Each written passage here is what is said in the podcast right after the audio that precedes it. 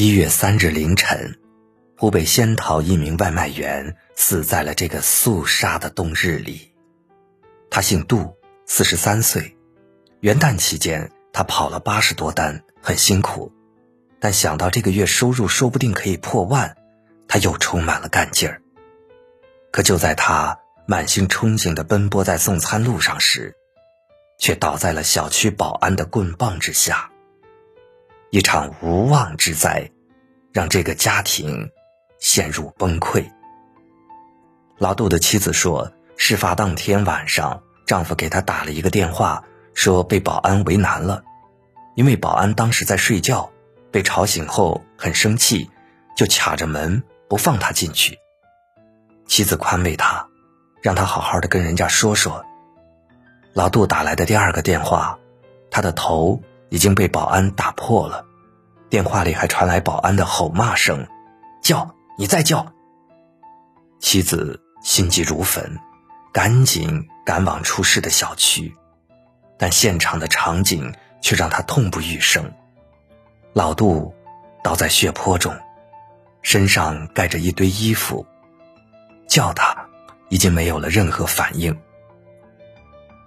等救护车赶到现场，老杜已经没有了生命体征。老杜的儿子才十三四岁，当天中午，父子俩还一起吃了饺子。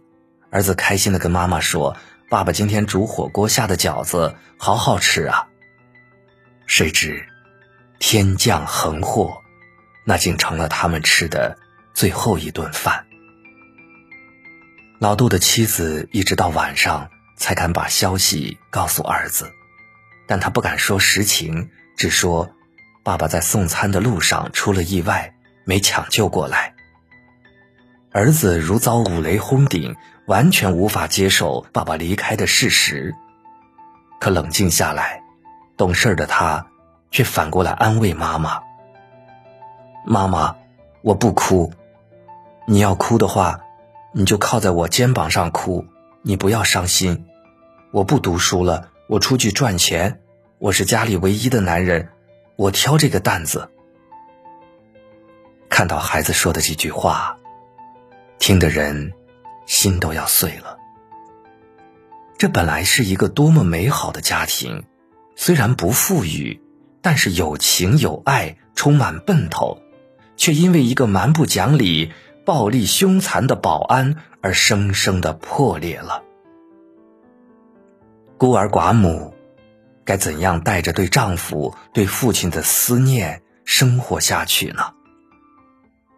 老杜的妻子哭着质问的那句话，特别让人感同身受。我们都是出来讨生活的，保安干嘛要这么为难他？外卖员凌晨还在送单，只是为了多赚点钱。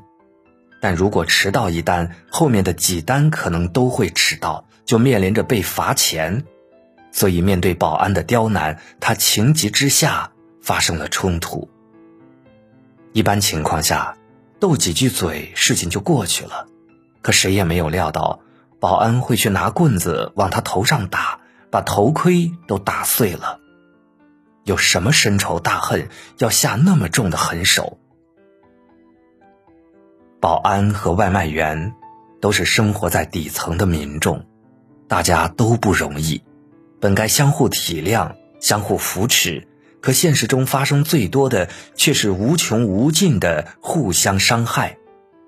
正如楚音教授所说，这中国的底层啊，往往有一点权利以后，迫害底层比谁都狠。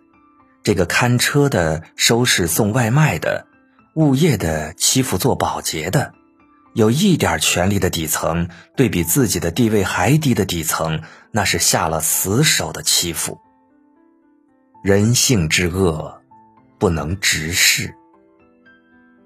曾看过一句话：等你步入社会后，就会发现，为难你的从来都不是那些高高在上的大人物，而是那些跟你差不多的普通人。出于种种原因，他们比你有更多那么一丁半点微不足道的权利。但就是这样的权利，让他们有了作威作福的资本。深以为然。俗话说：“阎王好见，小鬼难缠。”很多时候，欺负底层人民最狠的，也往往是底层人民。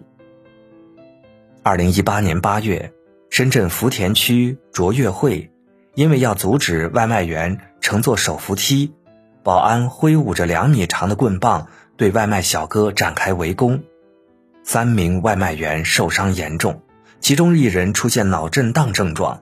一人被打断两条肋骨，断骨穿透肺部。二零二零年十二月十四日，南宁一小区的保安用插流浪狗、流浪猫的钢叉直接锁住外卖小哥的喉咙，让他无法动弹，对其造成极大的侮辱。旁边的其他外卖小哥看不下去，愤怒地喊道：“他没有动手打你，你就没有资格插人家。”太欺负人了，他没有威胁到谁的安全，你把他当人了吗？还有江苏昆山的世硕电子有限公司的相关负责人，在给员工发证件时，一边喊名字，一边不屑地将员工的证件扔在地上，被念到名字的员工只能趴在地上，从脏兮兮的地面上找到自己的证件，再捡起来。人格受到极大的侮辱，还有很多很多这样的事情根本说不过来。有很多人，他们挣扎在社会的底层，对上溜须拍马，对下狗眼看人低。因为被生活折磨，被上级刁难，所以总有一身戾气。他们祸害不了阶层高的人，因为彼此不在一个圈层。于是，弱者挥刀向弱者，残害同样处在社会底层的其他人。这种底层之间的互害，往往更加直白、赤裸，不加掩饰。只要手中掌握着一点小权，他们就会拿着鸡毛当令箭，迫不及待的膨胀，从倾轧同类的快乐中得到一点稀薄的存在感。然而，互踩互害能让他们摆脱底层吗？不能，只能越陷越深。社会学家孙立平先生曾经提出过一个概念——底层沦陷，意思是，如果你身处底层，就很容易陷入一种互害模式中，大家你踩我，我踩你。由于我们把大量的精力用来伤害对方，没有精力去提升，谁都没有办法逃离，最后集体陷入一种沦陷之中。当眼光只局限在那一亩三分地，满脑子想的都是如何踩别人，就只能被牢牢地困在底层的土壤中，无法逃离。上层社会人捧人，中层社会人比人，下层社会人踩人，这是当今社会的真实写照。